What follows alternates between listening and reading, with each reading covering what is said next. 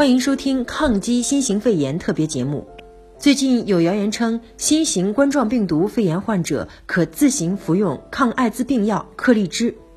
国家救治专家组成员、中日友好医院副院长曹斌表示，尽管第四版诊疗方案提到了可以试用抗艾药克利芝，但是试用并不是推荐，目前并没有循证医学证据。